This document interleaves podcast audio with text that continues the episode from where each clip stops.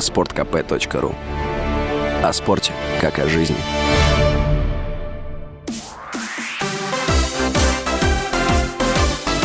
Новости спорта. Казанский Акбарс обыграл уфимский Салават Юлаев со счетом 2-1 в домашнем матче регулярного чемпионата континентальной хоккейной лиги. Салават Юлаев уступил второй раз подряд. 16 января команда проиграла Металлургу из Магнитогорска со счетом 2-3. Казанский Акбарс занимает пятое место в турнирной таблице Восточной конференции. Салават Юлаев расположился на шестой строчке. В следующем матче Акбарс 20 января дома сыграет с Авангардом, а уфимцы в этот же день в гостях встретятся с нефтехимиком. Московская «Динамо» одержала разгромную победу в товарищеском матче над командой из Арабских Эмиратов Green Herons со счетом 8-0. Игра проходила в Дубае, где идет зимний тренировочный сбор российской команды.